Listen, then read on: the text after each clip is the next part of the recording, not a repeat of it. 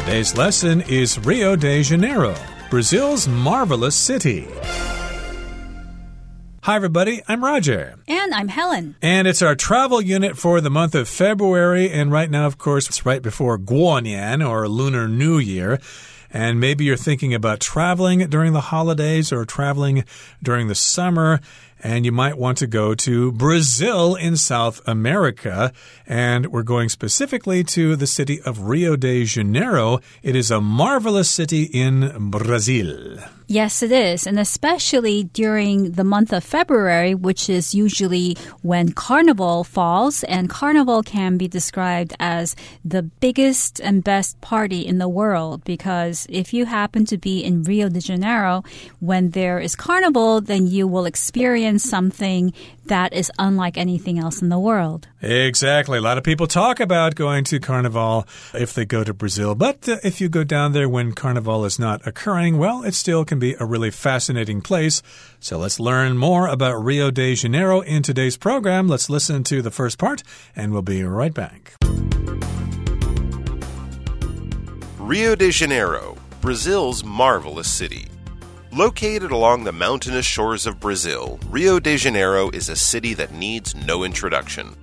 This lively and culturally rich metropolis is a magnet for travelers from around the world. Rio's past, including its role as the Portuguese royal family's refuge during the early 19th century, adds a fascinating layer of history to its modern charms.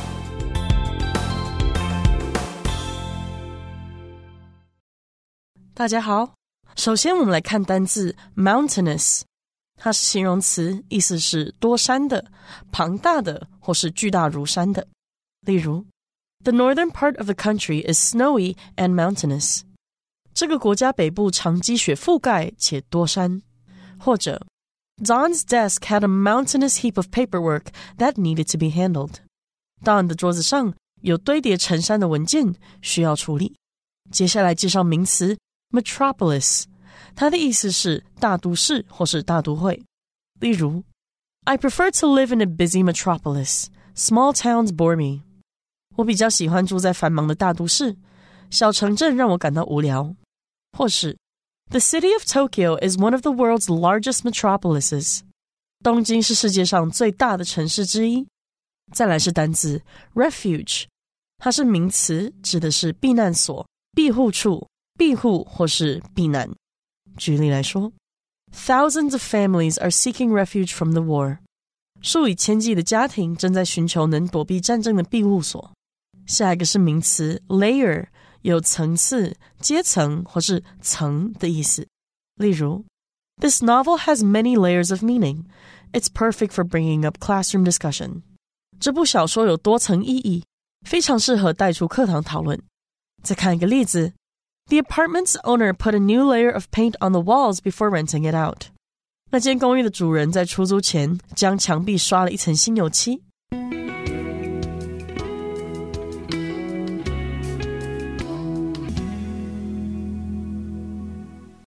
Located along the mountainous shores of Brazil, Rio de Janeiro is a city that needs no introduction.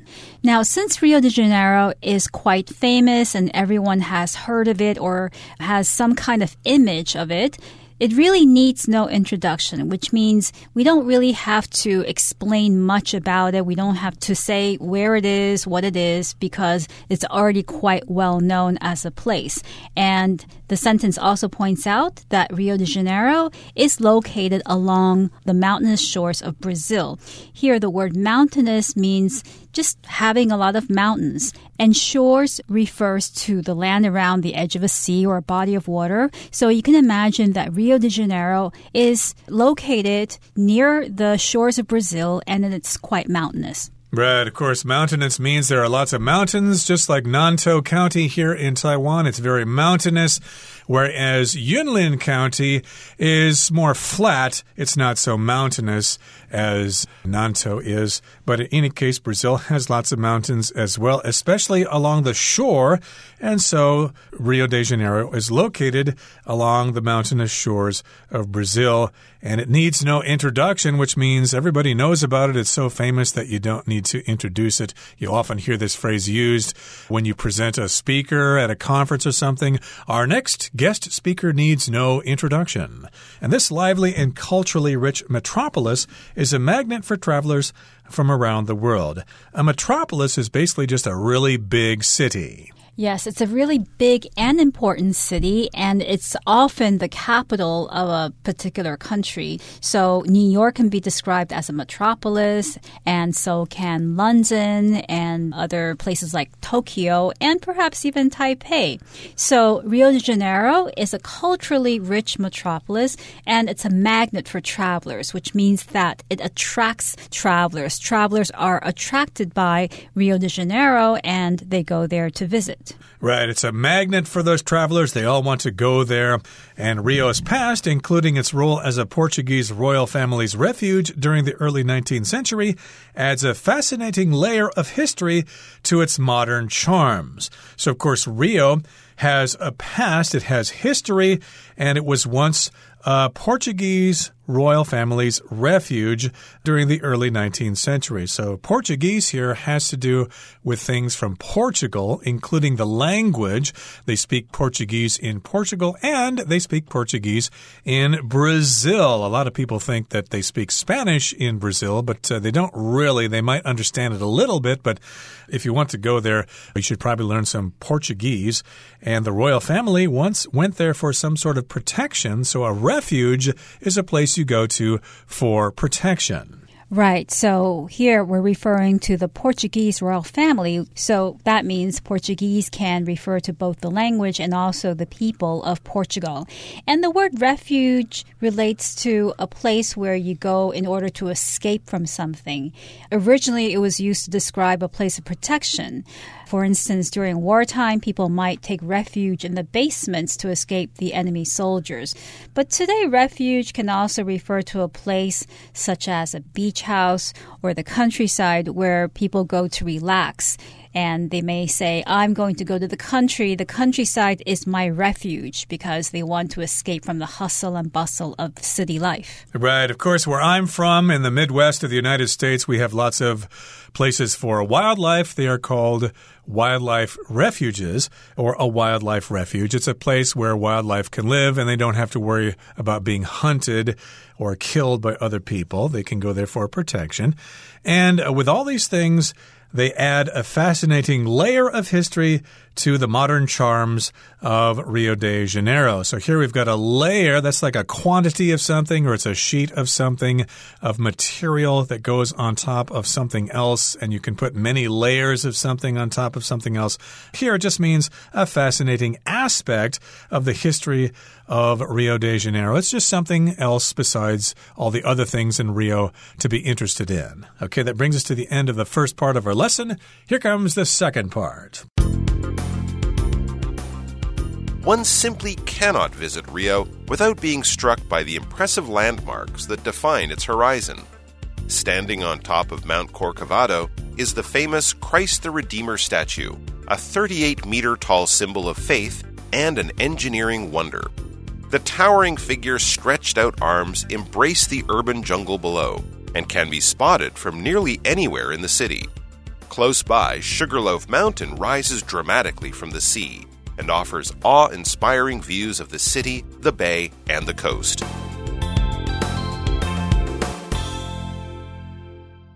One simply cannot visit Rio without being struck by the impressive landmarks that define its horizon.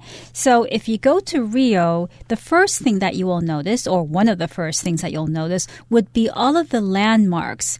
And these landmarks, some of them are so big or so interesting looking that they define the city's horizon.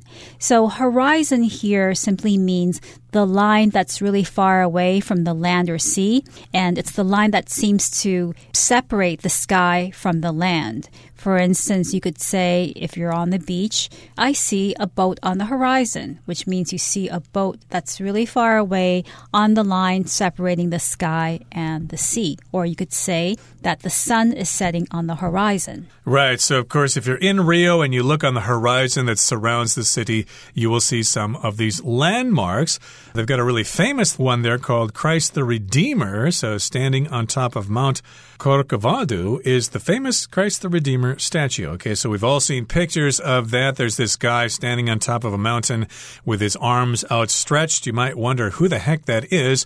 Well, Brazil is mostly a Catholic country, so that statue is going to be Jesus. It's not going to be the Buddha or someone like that. It's actually Jesus, and this statue is called Christ the Redeemer. Someone who redeems somebody just gives them new life, gives them a fresh start.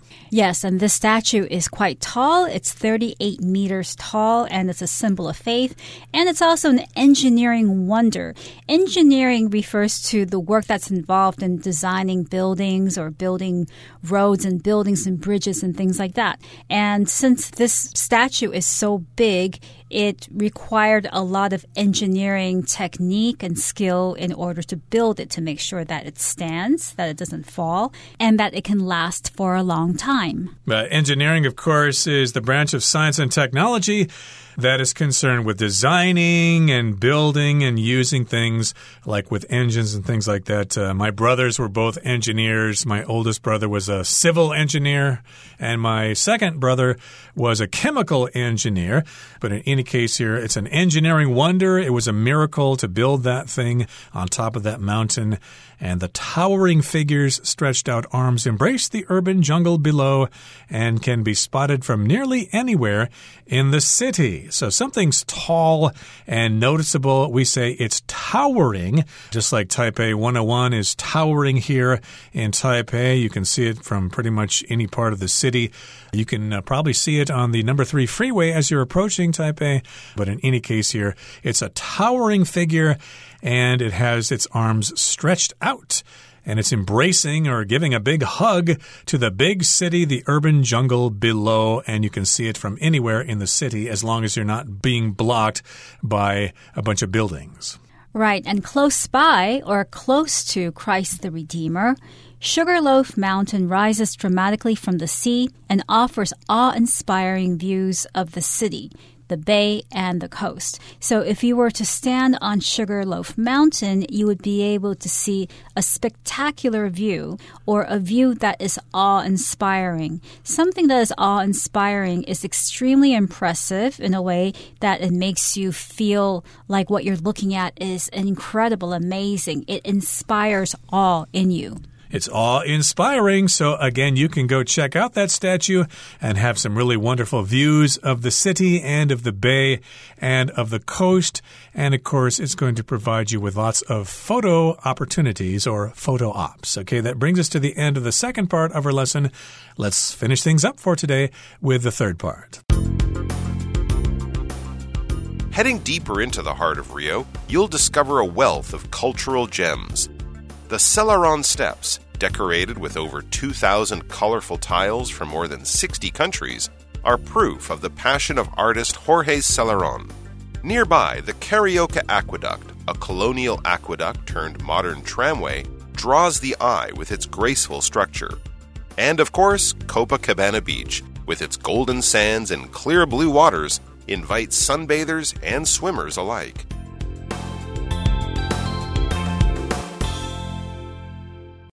第三部分来看到名词 tile，这个字的意思是瓷砖或是瓦片。例如，The walls were covered in beautiful tiles that had pictures of flowers on them。墙上铺着有花朵图案的漂亮瓷砖，或是 This house is beautiful. The roof covered with red tiles is especially quite elegant. 这栋房子很漂亮，尤其是红瓦屋顶，相当雅致。最后来介绍 colonial。 这个形容词的意思是殖民地的或是殖民主义的。例如，The neighborhood is known for its colonial architecture。那个邻里以其殖民时期的建筑闻名。又或者是，British and French colonial influence lingers for a number of countries in East Asia。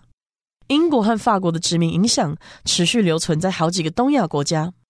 另外，补充名词 colony，c o l o n y colony， 这个单字是殖民地的意思。我们可以说，Hong Kong was formerly a colony of Britain。香港以前是英国的殖民地。又或者说，There might be a space colony on the moon in the future。在未来，月球上或许会有太空殖民地。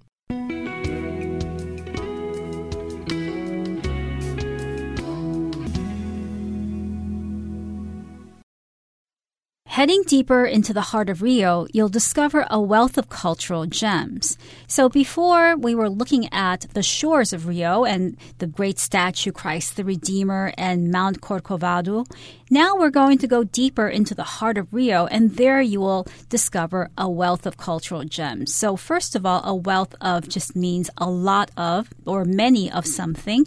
And gem here is a word that signifies a beautiful stone. So you could say that a diamond is a beautiful gem, but it can also be used figuratively to describe something that's very beautiful or very special. Exactly. So you'll see some cultural gems as you go further into the city of Rio. We have a wealth of cultural gems. We have a lot of things that are valuable in terms of culture. Let's talk about some of those gems here. The Selarón Steps, decorated with over 2,000 colorful tiles from more than 60 countries are proof of the passion of artist Jorge Selarón. So we've got the steps here, and these steps are decorated with lots of tiles. Tiles are pieces of ceramic that have been fired in a kiln, and they're usually square or rectangular in shape. There are other shapes as well, but of course, tiles are most oftenly seen in your bathroom. But of course, you can see tiles on roofs of buildings or on the walls sometimes. And these are very colorful tiles, and they've come from more than 60 countries.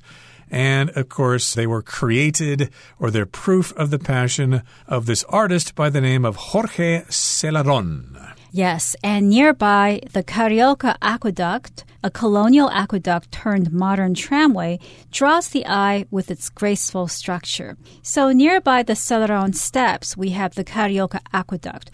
An aqueduct is a structure that once carried water across from a source that was far away into another area where water is then distributed to individual homes, businesses, and so on. And aqueducts usually were built in the form of a bridge. So if you went to Rome, you could go to the countryside and look at some ancient aqueducts. But here we have the Carioca Aqueduct, which is a colonial structure, which means that it was built at a time when Brazil was still a colony of Portugal. Right. So colonial has to do with colonialism.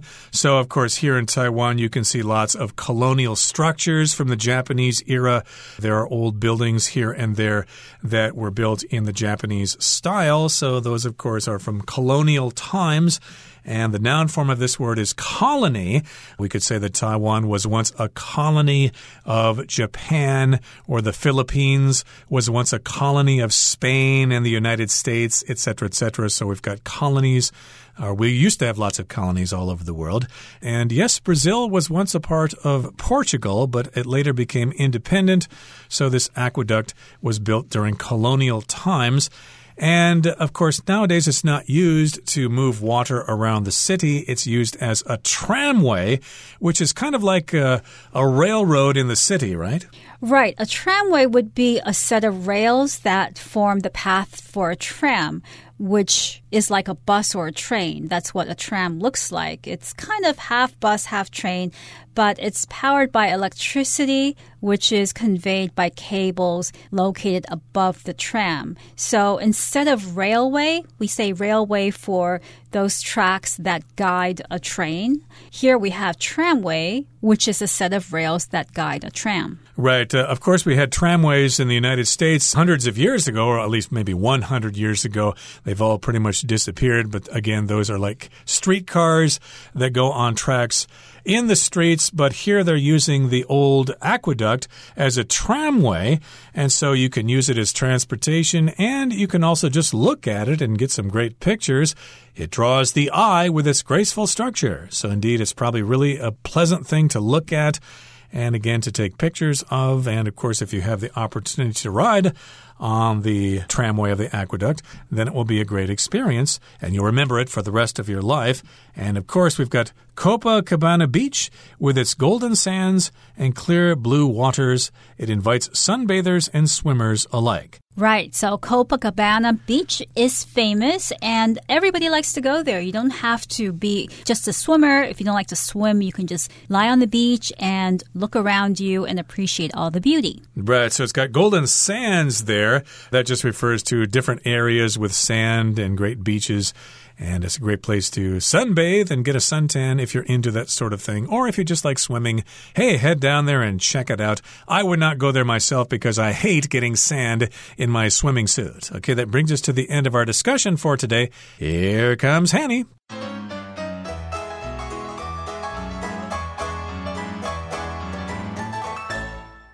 各位同学，大家好，我是 Hanny。我们来看今天的文法重点。课文第二部分的第一句写道：“One simply cannot visit Rio without being struck by the impressive landmarks that define its horizon。”人们来到里约时，不可能不被塑造其地平线的壮观地标所震撼。好，这边有两个重点。首先，我们来看句型。主词加上 cannot 加原形动词 without 加上名词或动名词，这是表达不怎么样就无法怎么样，一定要什么什么才能怎么样。那这是用双重否定来强调出肯定的语气。举例来说，Some people think they cannot survive without their smartphones。有些人认为他们没有智慧型手机就活不下去，一定要有智慧型手机才行。那我们再看一个例句是：You cannot leave the restaurant without trying their homemade cakes。你到那间餐厅一定要试试他们的手工蛋糕。那课文里呢，它是在 without 后面接 being struck By 点点点，这是被动用法。那这边我们来学习一下 be struck by somebody or something 的用法。struck 它是动词 strike 的过去式或是过去分词。那 strike 原本是指打击，在这边就有打动啊，使留下印象的意思。常常会用被动语态，be struck by somebody or something 就可以表达被什么打动、深受什么吸引，或是对什么留下深刻的印象。那意思就会跟 be in impressed by somebody or something 很相近。举例来说，I was struck by her passion and determination。我对她的热忱与决心印象深刻。好，那么看到课文第三部分第一句写道 ，Heading deeper into the heart of Rio, you'll discover a wealth of cultural gems. 深入里约的市中心，你会发现丰富的文化瑰宝。好，句子里面的 head 在这边是当动词，它就有前往、朝着什么前进的意思。那么后面可以接介系词啊，或是副词，像我们就可以用 head to 或者是 head for 加上名词来表达前往某地。还有，你也可以用 head back。 表示回去，head home 回家，head north 朝北方前进等等。我们造两个例句：They left the restaurant and headed for the movie theater。他们离开餐厅并前往电影院。He headed back to the office After lunch，就是说他吃完午餐后就回办公室了。好，那另外文中他用到 a wealth of cultural gems 来表达丰富的文化瑰宝。那这个名词 wealth 在这边表示丰富、大量。我们可以用 a wealth of 加上复数可数名词或不可数名词去表达丰富的什么、大量的什么。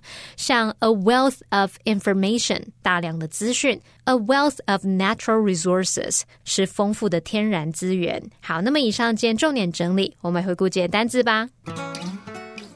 Mountainous. People from all over go to the mountainous region for its challenging hiking trails. Refuge. During the typhoon, the school served as a refuge for families seeking safety from the storm. Layer. The scientists' research revealed new layers of knowledge that changed our understanding of the universe. Horizon. As the sun set, the orange and pink shades painted the sky along the horizon. Engineering. David decided to study engineering in university because he always dreamed of building impressive buildings. Tile. The bathroom floor was covered with white tiles, making it easy to clean. Colonial. In history class, we learned about the colonial period when Europeans established colonies in different parts of the world.